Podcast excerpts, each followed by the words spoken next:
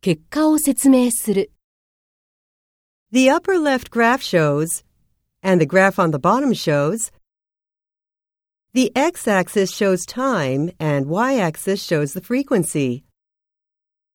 This shows the logarithmic response. The value suddenly drops right here. This table indicates the number of passengers on board each aircraft. the value is calculated to two decimal places. The moving fluid mass is measured. We can see that the phenomenon was caused by the exhaust gas.